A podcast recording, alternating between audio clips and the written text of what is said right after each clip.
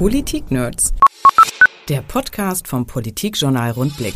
Wir haben den Politiker der Woche bei uns. Er ist ja gestern gekürt worden im äh, Politikjournal Rundblick in unserem Sonntagsnewsletter, aber ich sehe jetzt keine Krone auf dem Kopf von Grant Hendrik Tonne. Herzlich willkommen. Grüße Sie. Wo ist denn die Krone jetzt schon wieder hingekommen? Ja, ich glaube, die habe ich schon auf den Schrank gestellt. das ist wie so diese Pokale, die man dann im Laufe seines Lebens sammelt und dann stehen die halt irgendwo hinter Glas, aber genau, nicht mehr genau. äh, da, wo Poliert sie hin hinter Glas und äh, erfreut sich. Ich habe mich ja auch artig bedankt für diesen ganz wunderbaren Titel. Ich freue mich ja, dass es poliert wird. Finde ich ja generell äh, immer schön. Äh, ich habe heute äh, für uns zu Beginn Lektüre mitgebracht, äh, nämlich, ich halte es hier in der Hand von Max Frisch Andorra. Jetzt ist er in Panik. Ach Mist, was stand da nochmal drin? Äh, aber es passte so gut, weil ich muss meinem Sohn nämlich von Max Frisch Andorra kaufen für seine Schulklasse. Und dann habe ich gedacht, Mensch, das habe ich doch auch in der Schule gelesen. Und bei meinem Sohn ist das in der neunten Klasse. Und dann habe ich es aufgemacht und dann stand drin, Martin Brüning, Klasse 9b, 20.03.1990. Und dann haben wir zu Hause darüber diskutiert, ob sich in der Schule vielleicht doch nicht so viel verändert hat, wenn vor 30 Jahren dasselbe Buch in der 9. Klasse, übrigens fand ich es nicht besonders gut, Dramen zu lesen ist immer nervig, äh, in der, 30 Jahre später dasselbe Buch in der 9. Klasse gelesen wird, ähm, da habe ich überlegt, naja, vielleicht reden wir immer über viele Veränderungen in der Schule, aber so viel hat sich vielleicht dann doch nicht verändert. Ich glaube, das eine schließt das andere nicht unbedingt aus. Also die Anforderung, dass man äh, wichtige Lektüre und auch wichtige äh, Autoren in Schule liest, die ist unverändert. Und ich glaube, keiner von uns würde es verstehen, wenn man sagt, nur weil das jetzt schon 20, 25 oder 30 Jahre ist, ab sofort verbannen wir Schiller, Goethe, wen auch immer aus dem Unterricht. Das wäre sicherlich nicht zielführend. Aber was sich permanent verändert, ist die Gesellschaft und damit einhergehend verändert sich Schule. Äh, und darauf wird sich Schule und werden sich auch alle anderen Beteiligten immer wieder einstellen müssen. Und von daher äh, darf man es, glaube ich, nicht an einzelnen kleinen Beispielen festmachen, sondern der Gesamtblick da auf Schule ist da hilfreich. Auf der einen Seite logischerweise Kontinuität. Ich stelle mir das gerade in Mathe vor. Nach 20 Jahren verändern wir Formeln oder ler lernen zwei sie nicht plus mehr. zwei ist ja heute nicht immer nur vier. Insofern äh, natürlich bleibt so etwas Gegenstand, genau wie das Lesen äh, von Lektüre in, im, äh, im Schulunterricht. Möglicherweise bleibt gleich, dass Schülerinnen und Schüler das über die Jahre hinweg mal besser und mal weniger toll finden. Ich erinnere mich auch an ein, zwei Lektüren, die ich nicht so fürchterlich intensiv äh, gelesen habe, weil das Lesen der einzelnen Seiten schwer war.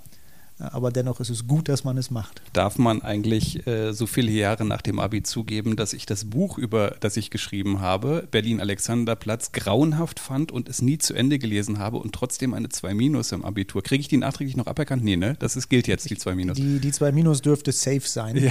Die, die, behält man. Äh, und natürlich äh, darf und muss und soll man auch sagen, wenn man auch Bücher nicht gut fand. Das gehört auch dazu. Also wir können ja nicht ernstlich den Anspruch haben, dass jeder so ein Buch liest und danach ganz begeistert ist. Das ist wie immer. Manche findet man besser, manche schlechter, manche erschließen sich, manche erschließen sich überhaupt nicht. Also ich glaube, ich darf etliche Jahre nach meinem Abitur auch sagen, dass ich immer dann, wenn ich Kunstbilder interpretieren sollte, das als eine echte Herausforderung empfand. Und sie selber zu malen erst, aber reden wir nicht darüber. ähm, äh, trotzdem, Herr Tonne, muss man ja mal überlegen, wenn man immer sieht, wie über Schule geredet wird, also wie verändert sich Schule, wir reden über multiprofessionelle Teams. Und wenn man dann in eine Schule reinguckt, ich finde, da klafft Wunsch und Wirklichkeit manchmal ein bisschen auseinander, weil es doch am Ende schwierig ist. Auch Veränderungen, die man vielleicht als richtig erachtet, Stichwort äh, multiprofessionelle Teams, kriege ich einen ITler, der den Kindern vielleicht ein bisschen mehr Internet beibringt. Das ist im System, das ein riesiges System ist, das ein System mit Beamten ist auch nochmal, das kommt auch nochmal zusätzlich dazu, äh, schwierig umzusetzen, dass man vielleicht auch Dinge, die man richtig empfindet, dann doch nicht so einfach in der Schule integrieren kann. Die richtige Antwort ist bereits in der Frage äh, mit aufgenommen worden. Das System ist riesengroß und damit sind die Veränderungen, die wir in der Theorie diskutieren, immer etwas, was man wirklich mittel- und langfristig umsetzen muss und auch nur mittel- und langfristig umsetzen kann. Äh, das macht ja so ein bisschen die Schwierigkeit aus. Wir diskutieren so etwas immer, es muss schneller und es muss größer gehen. Und alle Beteiligten wissen, dass es eigentlich ist die Bildungspolitik, alle Beteiligten daran, gar nicht negativ gemeint, aber ein riesengroßer Tanker. Und den, da reißt man auch nicht ein Ruder eben mal so schnell herum, sondern da muss man auch gucken, wie kriegt man hier das, was man an Kurskorrekturen machen möchte, auch umgesetzt. Aber äh, das braucht eben seine Zeit. Und auf der anderen Seite ist das, was an Anforderungen gestellt wird, immer etwas zu sofort machen. Und da ist, glaube ich, die Lücke, die auseinanderklafft in, dem, in der Erwartungshaltung und dem, was man realistischerweise auch tatsächlich machen kann. Das Problem ist ja vielfach, dass sich Gesellschaft drumherum verändert. Das kommt dann in so einem bestimmten Tempo. Das hat sich sehr beschleunigt, zumindest in unserem Gefühl, dieses Tempo, was da passiert. Und wenn man sich jetzt zum Beispiel die Situation anschaut beim Fachkräftemangel, dann steht dem gegenüber, dass eine Hälfte eines Jahrgangs aufs Gymnasium geht. Heute war gerade die Bauindustrie bei uns. Sie sagen, uns fehlen natürlich auch die Leute hier und da. Ähm, und, und trotzdem kommt die Schule da nicht so richtig hinterher, was ich sogar ehrlicherweise vom, vom, von der Sichtweise in ein Klassenzimmer erstmal verständlich finde. Da steht ein Lehrer, der hat Abitur gemacht, im Normalfall hat er danach studiert, danach kommt er ins Referendariat, danach geht er wieder an die Schule. Aber wie soll der denn jetzt einem Schüler erklären, für dich wäre vielleicht eine Ausbildung das Sinnvolle, weil der ja ein Unternehmen nie von innen gesehen hat? Ich glaube, der muss gar nicht unbedingt ein Unternehmen von innen gesehen haben. Es kommt aber darauf an, dass auch Schule sich darauf einlässt, auch Externe in Schule hineinzuholen, die dann viel besser erklären können, äh, was ist eigentlich die Anforderung an ein Unternehmen. Und es gehört auch dazu, dass wir uns darauf einlassen, bei Schülerinnen und Schülern noch viel stärker als bisher hinzuschauen und zu sagen, was sind eigentlich die Kompetenzen, die sie mitbringen, was sind die Stärken, die diese Schülerinnen und Schüler für sich mitbringen und was kann man darauf sinnvollerweise empfehlen. Wir werden jetzt aktuell äh, die Berufsorientierung auch nochmal an Gymnasien äh, deutlich ausbauen, weil genau das die Erkenntnis ist. Der Jahrgang, der an die Gymnasien geht, wird immer größer und wir müssen damit auch ein bisschen das Blickfeld erweitern. Der Gang Abitur, Studium, der ist für jeden möglich, der das möchte. Und das wird auch, soll auch gar nicht geschmälert werden und soll auch gar nicht eingeschränkt werden aber das Blickfeld zu weiten und zu sagen, Abitur, duale Ausbildung und ganz viel, was da auch noch möglich ist mit Weiterbildung, ist auch eine spannende Option. Äh, und darum geht es, man kann von Lehrkräften äh, nicht erwarten, dass sie jetzt jedes Berufsfeld en Detail erklären können. Das ist auch gar nicht deren Aufgabe. Äh, es wäre aber die Aufgabe, Schülerinnen und Schülern zu sagen, orientiert euch mal, es gibt deutlich mehr, als man das vielleicht gelegentlich etwas verkürzt wahrnimmt und das lautet Abiturstudium. Darüber geht es hinaus. Und ähm, das kann man dann, soll man ja auch, also ganz ausdrücklich vorgesehen, nicht alleine machen, sondern unter Hinzuziehung derer, äh, die auch für sich selber gut werben können. Muss man in Schulen auch strukturell an neue Anforderungen dann gegebenenfalls neu etwas anpassen? Ich habe gerade in einem Telefonat mit meinem Sohn gelernt, da habe ich gefragt, wo ging es denn heute drum in Politik? Und da sagte er, ging ums Berufspraktikum. Und mein erster Gedanke war, ja klar, Laberfachpolitik, da geht es natürlich im, ums Berufspraktikum. Warum eigentlich? Weil bei vielen mm, geht es um Berufspraktika, die haben mit Politik natürlich überhaupt nichts zu tun. Das heißt, brauche ich eigentlich in dem Moment, in dem das Berufspraktikum und auch dieser praktische Bezug eine neue Bedeutung bekommt im Gymnasium, nicht eigentlich dort auch jemanden, der da firm drin ist, der Kontakte zu einem Unternehmen herstellen kann, der das auch so ein bisschen koordiniert und nicht gerade der Lehrer, der zufälligerweise irgendein Fach in der neunten Klasse unterrichtet? Ja und nein. Also natürlich bedarf es einer vernünftigen Vor- und Nachbereitung, wenn es sinnvoll sein soll. Ich nehme mal wieder Bezug auf meine eigene Schulzeit. Ich habe ein spannendes Schulpraktikum gemacht. Äh, das hat mir Spaß gemacht. Aber es war beim Förster. Mhm. Es fand vergleichsweise wenig Vorbereitung statt. Es wurde uns gesagt, sucht euch einen Praktikumsplatz. Und wenn man diese Vorbereitung schon mal etwas gezielter macht, jemand sagt, jetzt ist ja ein Kompetenzfeststellungsverfahren vorgeschaltet, man sagt jetzt basierend auf den Kompetenzen, die man festgestellt hat, auf den Interessen, auf den Fähigkeiten, ein bisschen zielgenauer zu gucken, wie kann so ein Praktikum aussehen, wo macht man das sinnvollerweise von der Richtung her. Und ein Praktikum auch nachzubereiten. Was hat es mir jetzt tatsächlich gebracht? Entspricht das, was ich dort täglich machen soll? Äh, stelle ich mir das so vor für meinen weiteren Berufsweg? Dann ist es natürlich um ein Vielfaches sinnvoller und besser, als wenn man in Anführungsstrichen einfach ein Praktikum macht. Und da müssen wir hinkommen. Wir sind ja noch ein bisschen äh, im Dissens mit allen Beteiligten darüber, bedarf es eines sogenannten Ankerfaches oder gehört das eigentlich in viele Fächer Berufsorientierung? Wir neigen äh, ministeriumsseitig dazu zu sagen, eigentlich gehört Berufsorientierung in viele Fächer hinein, um auch immer wieder eine praktische Seite mit zu zeigen. Da ist die Diskussion, glaube ich, noch nicht ganz am Ende. Mm, aber von daher, natürlich brauchen wir Lehrkräfte, die sich damit auseinandersetzen. Aber indem sie auch sagen, was können wir jetzt eigentlich dazu beitragen, um dieses Berufspraktikum nicht ein bloßes Absitzen als Zeit da, äh, oder äh, aussehen zu lassen, sondern tatsächlich etwas Wertvolles, etwas Gewinnbringendes für die eigene Zukunft äh, eines jeden Schülers, einer jeden Schülerin. Das Ankerfach wird natürlich in einem speziellen Raum dann stattfinden, und zwar im Ankerzentrum äh, in der Schule. Ähm, wenn wir nochmal haben neue... sie definitiv nicht. ah, okay, da scheint der Minister nicht mit einverstanden zu sein. Äh, wir haben äh, jetzt das neue Schuljahr, das ist jetzt ein paar Tage alt. Wir hatten vor ein paar Tagen die Schuljahresanfangspressekonferenz, da haben Sie gesagt, naja, ist halt ein Teilerfolg. Hm, vielleicht erklären Sie es nochmal für alle, die äh, nicht wie wir beide an der Schuljahresanfangspressekonferenz teilgenommen haben. Was ist erfolgreich gelaufen zum neuen Schuljahr? Wo gibt es noch was zu tun? Also wenn man nach so einem fast durchlaufenden Einstellungsverfahren dann Resümee zieht, findet man Bereiche, wo man sagt, da haben wir ein ordentliches und gutes Ergebnis erlangt. Das ist auch nicht vom Himmel gefallen, sondern ist Ergebnis der intensiven Bemühungen, die man auch gemacht hat. Und natürlich kriegt man immer wieder Punkte auch mit, wo man sagt, da sind wir noch lange nicht an der Stelle, wo wir hin möchten. Und wenn man sich das anschaut, beim Einstellungsverfahren, wir haben 2000 Stellen ausgeschrieben, wir haben fast 1900 davon besetzt. Das ist für sich genommen ein gutes Ergebnis. Ähm, ich hätte die Angebote annehmen sollen im Vorfeld ein bisschen wetten, weil viele der Beteiligten gesagt haben, so weit kommen wir gar nicht mit den Stellenbesetzungen.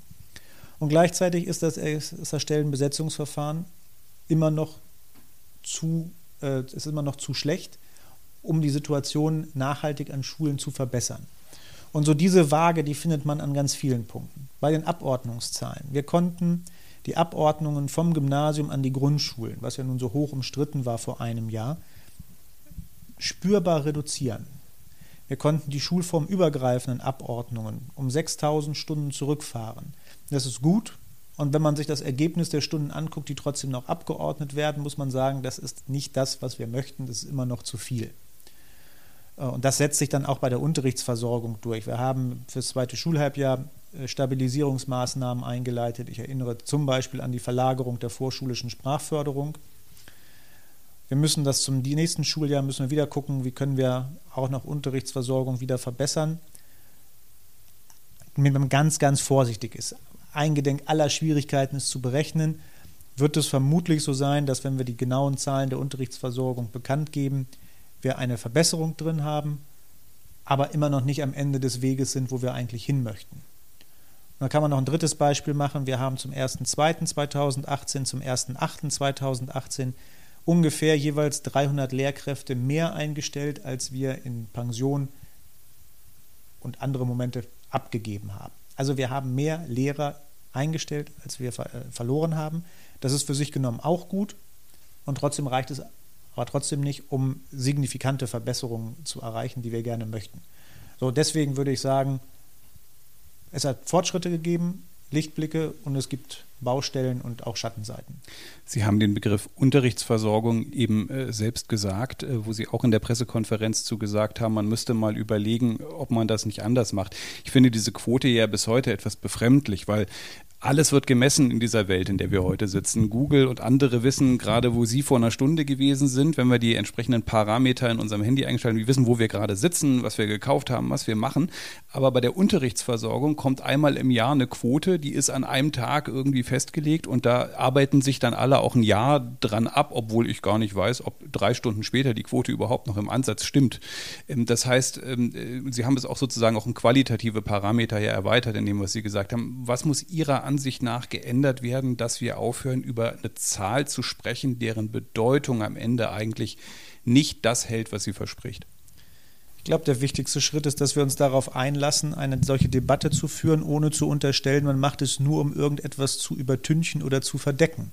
Ich habe überhaupt gar kein Interesse daran, äh, schwierige Situationen, die es in Schule gibt, auch beispielsweise bedingt durch kurzfristige Ausfälle und alles, was dazukommen kann, zu überdecken, sondern eigentlich interessiert mich, wie können wir es mit einem vertretbaren Aufwand erheben?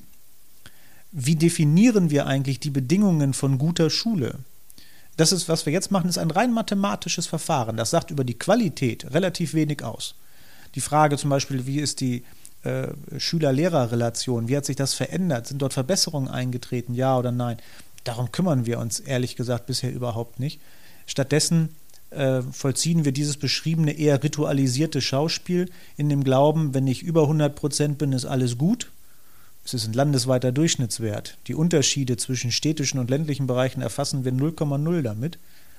Äh, wenn wir unter 100 Prozent fallen, äh, bricht die Welt zusammen. Und das mal zu durchbrechen, das würde aber auch bedeuten, dass alle Beteiligten sagen, das machen wir jetzt einfach mal. Wir haben jetzt den Mut, das anzugehen, mal andere Kriterien aufzustellen, möglicherweise auch mal in Kauf zu nehmen, dass es eben nicht Jahr für Jahr auf derselben Basis vergleichbar ist, aber dass wir uns einer Definition, was verstehen wir unter guter Schule, wie weit sind wir auf diesem Weg und was müssen wir noch machen, dass wir dem etwas näher kommen, was auch ehrlich gesagt dann eher den Aufwand rechtfertigt, den wir hier betreiben. Wir erheben den landesweiten Schnitt der Unterrichtsversorgung und dann sind im Ministerium hochkarätige Leute monatelang damit beschäftigt, diese Statistik von Fehlern zu bereinigen. Ich, ich kann da wirklich keinen Sinn drin erkennen, das so zu machen, außer dem Argument, das haben wir schon immer so gemacht. Das wiederum finde ich ist ein sehr schwaches Argument. Wird schon daran gearbeitet, dass Sie an einem Tag X äh, auch selbst mit einem Vorschlag nach außen treten können und auch wirklich sagen können, wir haben uns Gedanken darüber gemacht, wie können wir das anders machen, wie können wir das besser machen und hier ist auch der Vorschlag dazu. Also daran wird gearbeitet. Aber ich habe vorgeschlagen, dass wir uns dieses Themas, wie wollen wir die Unterrichtsversorgung sicherstellen und wie wollen wir die Unterrichtsversorgung berechnen, dass das auch Gegenstand wird des Forums Eigenverantwortliche Schule. Die werden im September dann zusammenkommen. Und ich finde, wenn ich einen solchen Vorschlag mache, dann gebietet es auch das Ernstnehmen der Gesprächspartner, dass ich nicht einen Vorschlag auf den Tisch lege und sage, so machen wir es. Natürlich werden wir auch Ideen äh, mit präsentieren, aber das soll dann auch in so einer Runde mitdiskutiert werden, damit auch die Partner auch ihre Wünsche und Vorstellungen äh, auf den Tisch legen können. Danach müssen wir es dann als Ministerium natürlich zusammenführen. Also das ist äh, kein Wegdrücken von Verantwortung, aber schon das sehr ernst gemeinte Angebot, darüber auch gemeinsam einen Austausch zu führen. Wir haben vorhin den Begriff Teilerfolg gesagt. Ich finde, das ist so ein bisschen die Bürde des Kultusministers, dass sie eigentlich immer nur Teilerfolge erzielen können, weil der Weg immer das Ziel ist und sie sind eigentlich nie fertig. Das kann aber auch das Spannende sein. Aber genau aus diesen, also ja, das ist so. Äh, das, es können immer nur Teilerfolge sein. Ich habe von Anfang an gesagt, ich möchte eigentlich neben der täglichen Arbeit aber auch den Raum bieten, dass wir uns mal über das Ziel, was dahinter liegt, ein bisschen mehr verständigen können. Äh, ansonsten sind wir immer in der Gefahr, dass wir es tagesaktuell diskutieren. Das ist im Zweifelsfall zu langsam und zu wenig. Äh, und wir verlieren uns immer in einer Negativdebatte. Ich habe mit dem Projekt 2040, welches durch das, äh, mein Ministerium jetzt koordiniert und angeschoben wird, ähm, genau diesen Zweck mal dahinter legt, zu sagen, lasst uns mal miteinander definieren, was verstehen wir eigentlich unter guter Bildung für die Kita, für die Primarstufe, für die Sekundarstufe, äh, für die berufliche Bildung und wofür dienen diese unterschiedlichen Schritte, die wir Jahr für Jahr gehen. Ich verspreche mir schon davon, dass wir dort auch nochmal einen größeren Konsens erzielen können. Was ist eigentlich gute Bildung? Alle sagen, wir wollen gute Bildung. Wenn man fragt, was versteht ihr darunter, geht es sehr schnell breit auseinander.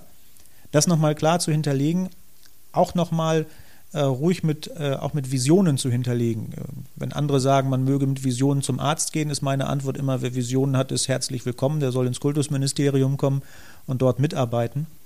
Mm, um aber eben genau das zu machen, über den Tag mal hinaus zu sagen, wo geht unser gemeinsamer Weg auch hin, gerade in diesem wichtigen Themenfeld Bildung. Und äh, die Zusage von Matthias Brodowi als Paten hat mich sehr gefreut. Und die Eröffnungsrede wird von Margret Rassfeld gehalten, äh, einer äh, wirklich bemerkenswerten Frau, die im Bereich ähm, Visionen für, für gute Bildung schon etliches präsentiert hat.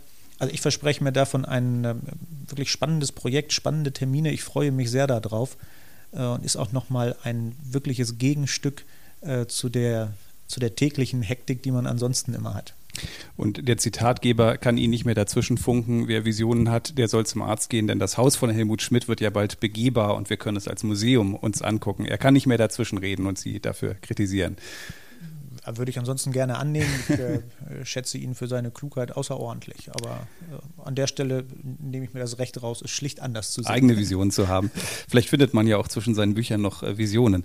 Ähm, äh, wenn wir nochmal einen Schritt zurückgehen, das Problem fängt ja oft gar nicht in der Schule an, sondern schon vor der Schule, nämlich beim Beruf des Lehrers. Und äh, ich finde äh, immer wieder irritierend, von wie vielen Berufen wir mittlerweile reden, die angeblich keiner mehr machen will. Keiner will Lkw-Fahrer mehr werden, wollen zu wenig Leute in die Pflege und jetzt will auch noch niemand mehr Lehrer werden oder zumindest zu wenige Leute.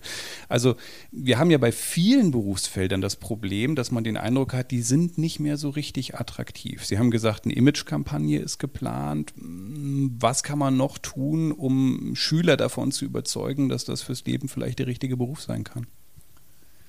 Indem wir uns miteinander Mühe geben, diesen Beruf auch noch spannender darzustellen und auszustatten, als wir es bisher machen. Wir diskutieren ganz viel über das Thema Attraktivität. Natürlich klassischerweise als erstes immer die Frage von, wie viel Geld gibt das denn? Das ist eine wichtige Frage, ich glaube, es ist aber nicht die einzige Frage. Die Frage der Arbeitsbelastung ist eine sehr konkrete, der man sich stellen muss. Ist das eigentlich interessant, Lehrer zu werden, Lehrer zu sein? Ich finde aber das dritte Feld, was da mindestens eine genauso große Rolle spielt, ist auch die Frage von gesellschaftlicher Anerkennung und Wertschätzung. Wir haben in den letzten Jahren, glaube ich, zu lange und zu intensiv zugelassen, dass man all das, was gesellschaftlich schwierig war, was sich nicht so richtig lösen ließ, wir dem Bildungssystem vor die Füße geschmissen haben und mit den Worten, ihr löst das jetzt mal. Was zu häufig auch einhergeht mit dem Abgeben von Verantwortung. Und ich betone ganz ausdrücklich, die Hauptverantwortung für das Kind, das, die liegt im Elternhaus und an keiner anderen Stelle.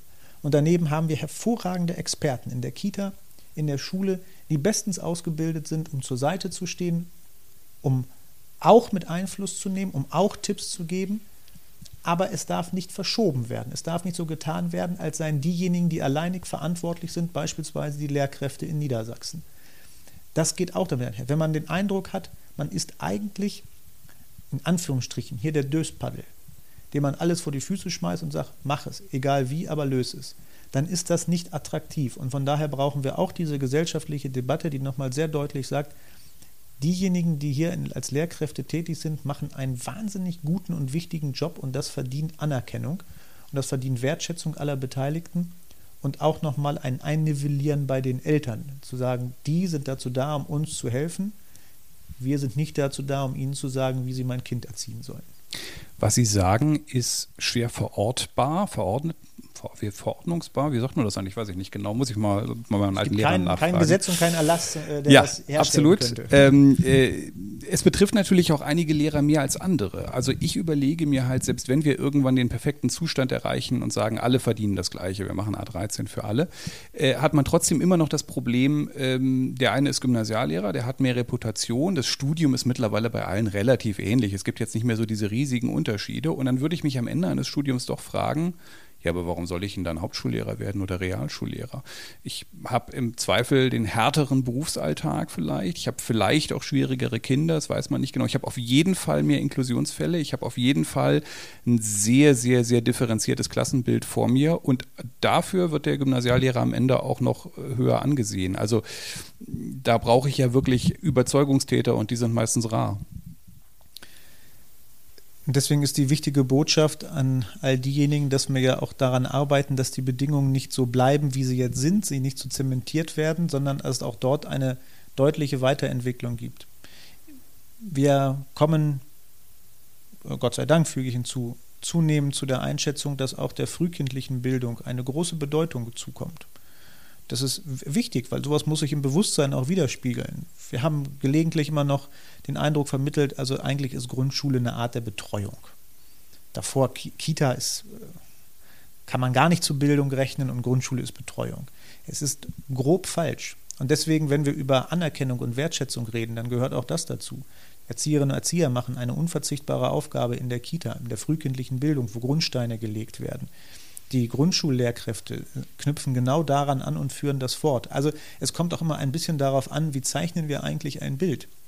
Und wenn wir unterschiedliche Schulformen haben, ist das gut. Und das ist auch richtig und auch gewünscht. Und wenn es gewünscht ist, ist das Ausdruck davon, dass wir das auch vor Ort benötigen. Und dann ist ein Gymnasium an der einen Stelle genauso wichtig und bedeutend für die Kinder wie eine Hauptschule an der anderen Stelle wichtig und bedeutend ist für die Kinder, die da sind. Und ich finde, das muss man dann auch deutlich machen. Äh, wir reden nicht über bessere oder schlechtere Kinder, wir reden nicht über Kinder, die mehr oder weniger wert sind, sondern da, wo sie sind, haben sie den Anspruch auf bestmögliche Förderung und das kann nur durch Lehrkräfte geschehen. Und von daher ist mir eine Gymnasiallehrkraft, die ihre Aufgabe erledigt, genauso wichtig wie eine Hauptschullehrkraft, die an Hauptschule die Arbeit erledigt, wie eine Grundschullehrerin, die dafür die Basics an die Kinder vermittelt.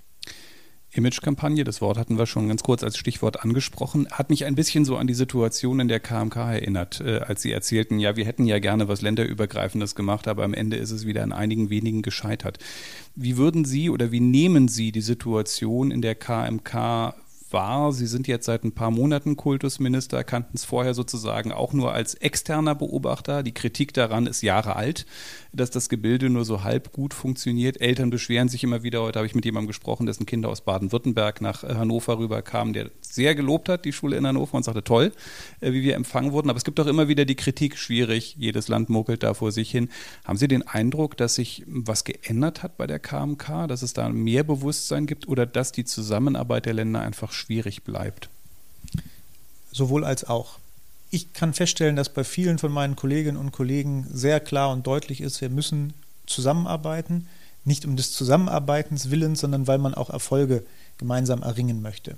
Das ist schon nach dem, was ich erlebe, was ich auch von früher gehört habe, ein deutlicher Fortschritt. Was man nicht wegdiskutieren kann, ist, dass wir durch die Bildungshoheit der Länder auch nun mal unterschiedliche Vorstellungen haben. Äh, und ich will das gar nicht wegdrücken, sondern äh, vielleicht an einzelnen Beispielen mal deutlich machen. Wenn mir noch in einer der ersten Sitzungen der KMK der damalige äh, Bildungsminister aus unserem südlichsten Bundesland erzählt, Handys haben nichts in Schule zu suchen, dann muss ich feststellen, habe ich einfach eine andere Einschätzung davon. Und dann weiß ich nicht, wie man dort mit einer gemeinsamen Lösung zueinander kommen möchte, wenn man in einer solchen Frage eigentlich diametral entgegengesetzte Auffassungen hat. Was wir aber machen müssen, äh, ist, dass wir uns sehr genau und immer wieder anschauen, wie kann man eigentlich die Übergänge von einem Bundesland ins nächste so gestalten, dass das eben ohne einen großen Bruch auch möglich ist. Äh, also es ist ja, man darf das ja eigentlich gar keinem erzählen, dass man mittlerweile eine hohe Mobilität hat, dass äh, wir über europäische Grenzen hinüberkommen, ohne zu registrieren, dass dort Grenzen sind. Aber wenn ich beispielsweise von Niedersachsen ein benachbartes Bundesland ziehe, äh, ist für die äh, Kinder, die im Schulsystem sind, für große Herausforderungen, da die da gestellt werden. Da müssen wir immer, immer weiter auch daran arbeiten. Aber darum wieder, dafür wiederum erkenne ich auch eine hohe Bereitschaft der äh, Bildungsminister der anderen Länder. Ähm, die sehen es auch äh, deutlich differenzierter. Der Teufel steckt häufig im Detail. Von daher sollte man sich nicht mit äh, so einfach mit Überschriften begeben. Äh, ich hatte ja meine Kritik an der Idee des Nationalen Bildungsrates mehrfach betont. Das ist in meinen Augen ist das eine Überschrift, wo gesagt wird, wir bilden jetzt mal ein solches Gremium und dann wird alles besser. Und dann ist meine Antwort, nein, wir haben ein Gremium, da sehen wir, wie schwierig es ist, es besser zu machen. Stärken wir lieber dieses Gremium und sagen, Leute, ihr müsst mit noch mehr Tempo ähm, äh, dort ans Werk gehen. Äh, überkommene Arbeitsweisen auch mal links und rechts liegen lassen, äh, aber ringt und kämpft um Verbesserungen. Denn eines ist auch klar, erreicht haben wir diese Verbesserungen auch schon. Wir dürfen nicht so tun, als wäre die KMK wirkungslos oder hätte nie Ergebnisse gebracht. Wir haben einen stetigen Prozess des Angleichens, äh, was ja auch in den äh, Abschlussarbeiten, in zentralen Abiturarbeiten auch deutlich wird, dass man dort auch miteinander Ergebnisse erkämpfen kann. Aber mit Tempo haben Sie natürlich schon das richtige Stichwort angesprochen. Es ist erstaunlich, auch wenn man mit Eltern spricht, wie viele inzwischen der Ansicht sind, dass wenn Berlin das alles regeln würde, wäre das alles besser. Das heißt, da hat sich, mein Eindruck ist das zumindest, so ein bisschen verschoben, die Meinung über die Jahre hinweg. Mittlerweile hm, redet man da einer zunehmenden Zentralisierung das Wort und das sorgt natürlich nochmal für zusätzlichen Druck für das Gremium Kultusministerkonferenz. Ja, Wer das aber einfach behauptet, dass das dann automatisch besser sei, dann empfehle ich einen kritischen Blick auf die bundespolitischen Themen. Äh, ich habe mir sagen lassen, dass beim Thema Pflege, Gesundheit, Rente es trotz der Bundeszuständigkeit die ein oder andere Herausforderung gibt, die es zu lösen gilt. Also das meine ich damit. Wir sollten uns dann nicht auf Überschriften verlassen und dem glauben, wenn das mal woanders ist, dann wäre es einfacher und würde gelöst werden. Der Föderalismus hat dann auch noch mal die Chance, dass er näher dran ist, dass man auch tatsächlich die Möglichkeit hat, dass sich Bundesländer anders aufstellen. Das ist per se nichts Schlechtes. Und von daher gilt auch dort im Allgemeinen, wie so häufig, natürlich haben wir Arbeit dort zu leisten. Das soll keiner negieren. Und man kann immer schneller werden. Das soll auch keiner negieren. Aber durch die einfache Abgabe der Kompetenz, äh, dass es dadurch besser werden sollte, das halte ich gelinde gesagt für ein Gerücht. Und äh, da würde ich sagen, bitte ein bisschen differenzierter, als einfach zu sagen, Berlin macht das schon. Das sehen wir an vielen Stellen, dass auch die gewaltige Probleme haben. Und wir müssen natürlich noch nachfragen, wenn Sie sagen, äh, in Sachen Handy äh, in der Schule sind Sie mit dem äh, süddeutschen Minister nicht unbedingt einer Meinung. Wie sieht Ihrer Ansicht nach eine sinnvolle Regelung aus? Indem wir das, was gesellschaftliche Realität ist, auch in Schule zulassen. Ich war am vergangenen Freitag, ähm, hatte ich wieder mehrere Schulbesuche, dann kam ich in eine Klasse rein, ich glaube es war ein neunte oder zehnte Jahrgang und habe einfach gefragt, wer von euch hat denn ein Handy und nutzt das? Ich hatte eine 100%-Quote. Wenn wir jetzt als Schule so tun, das gibt es nicht, dann koppeln wir uns von der Wirklichkeit ab. Und deswegen ist es mir alle Male lieber, dass wir die Nutzung von mobilen Endgeräten sinnvoll in der Schule implementieren, den Schülerinnen und Schülern beibringen, was gibt es für große Vorteile der Nutzung, was gibt es für große Vorteile für die Unterrichtsgestaltung, was gibt es aber auch für Risiken und Gefahren, wenn ich zu viel nutze oder äh, zu unkritisch das Ganze nutze. Von daher ist meine klare Meinung, es soll ein Bestandteil in Schule sein, sinnvoll implementiert, pädagogisch vernünftig begleitet und dann ist das etwas Gutes, weil wir das, was eine Realität ist, was sowieso gemacht wird, damit schulisch vernünftig begleiten können und Kinder auf ein Leben nach der Schule vorbereiten können als kritischer Teil der Gesellschaft, die zur Teilhabe befähigt ist. Und was Besseres kann uns nicht passieren, als wenn wir das ermöglichen. Aber das geht eben nur, indem wir sie auch auf die Wirklichkeit vorbereiten und nicht auf irgendetwas, was mal war. Eine Frage müssen wir zum Abschluss noch stellen. Sie haben selber vier Kinder, wenn ich das richtig im Kopf das habe. Richtig. Wie war das so, als Sie Kultusminister geworden sind? Ich stelle mir vor, boah, jetzt wird der Papa für Schule zuständig. Ist das peinlich, würden meine Kinder wahrscheinlich sagen. Äh, kann ja nicht was Cooles werden wie Innenminister. Also vor allem Ding ist das ja in der Schule schwierig. Ach Gott, mein Papa ist Kultusminister, du lieber Himmel. Äh, war das, äh, wie war das, wie war das, wie war die Reaktion? Ähm, also man muss es ja nochmal einbetten, auch in die Situation. Ich war zehn Jahre Landtagsabgeordneter. Dann haben wir eine ähm, für, für meine Partei außerordentlich erfolgreiche Landtagswahl gehabt die zur äh, negativen Folge hatte, dass mein Listenplatz nicht gezogen hat und ich meine Landtagstätigkeit beenden musste. Und ohne dass wir das großartig äh, mit den Kindern auch äh, thematisiert haben, äh, haben die natürlich mitgekriegt, da ist irgendwie eine Veränderung drin und die gefällt Papa nicht so wirklich. Und von daher war ähm, die Situation, als klar war, es geht weiter, haben die gar nicht so sehr differenziert, was ist jetzt eigentlich das andere, sondern sie haben sich einfach gefreut darüber zu sagen, äh, da, da, ist was Gutes passiert. Das haben sie äh, sehr genau registriert. Aber ansonsten findet Politik in der Familie äh, wenig statt, weil ich äh, ehrlich gesagt, ich möchte mit meinen Kindern darüber unterhalten, was sie bewegt, was sie äh, erleben. Und ich erlebe Schule wie Kita als außerordentlich fair. Dort sind nicht die Kinder vom Kultusminister, sondern da sind äh, Kinder wie alle anderen auch, äh, die gerne in ihre Schule gehen, äh, die ihre eigenen Sorgen und Nöte haben und die ihre eigenen Stärken und Kompetenzen haben. Und von daher ist das etwas gewesen, was meine Kinder, glaube ich, sehr positiv konnotiert haben. Dass man dadurch noch weniger zu Hause ist, das schlucken sie, das muss man dann irgendwie anders kompensieren. Ja, das kann man ja beruflich irgendwann noch nachholen mit anderen Möglichkeiten, die man noch so hat. Äh, König Grant Hendrik I. war heute bei uns. Äh, wir haben das noch nie gehabt, dass zufälligerweise der Politiker der Woche im Podcast gesessen hat. Das widerspricht übrigens dann der These, dass wir das taktisch so machen würden. Das war vorher noch nie so. Grant Hendrik Tonne, der Kultusminister im Rundblick-Podcast. Vielen Dank für den Besuch. Ich danke auch. Politik-Nerds. Mehr Infos unter rundblick-niedersachsen.de